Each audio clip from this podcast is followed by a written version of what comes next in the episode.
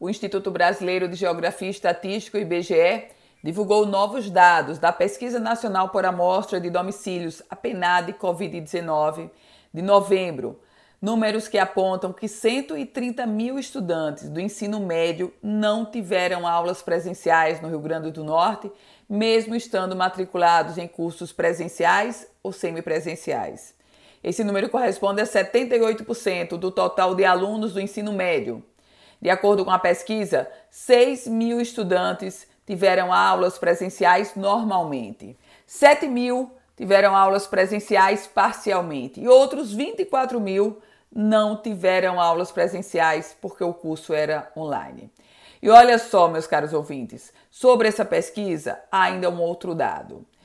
A disponibilização de atividades para estudantes que não tiveram aulas presenciais normalmente, a pesquisa mostrou que 104 mil tiveram atividades disponibilizadas, ou seja, 64%. Só que na outra frente, 34,7% desses estudantes, e a gente está falando de um contingente de 56 mil, não tiveram, é, não tiveram disponibilização sequer de atividades. Isso é um dado seríssimo.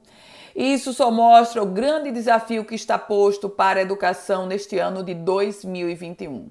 A gente, infelizmente, ainda, vem, ainda está no contexto da pandemia da Covid-19, mas precisamos recuperar o tempo perdido e o, esse vácuo que ficou na educação da grande maioria dos estudantes no ano de 2020.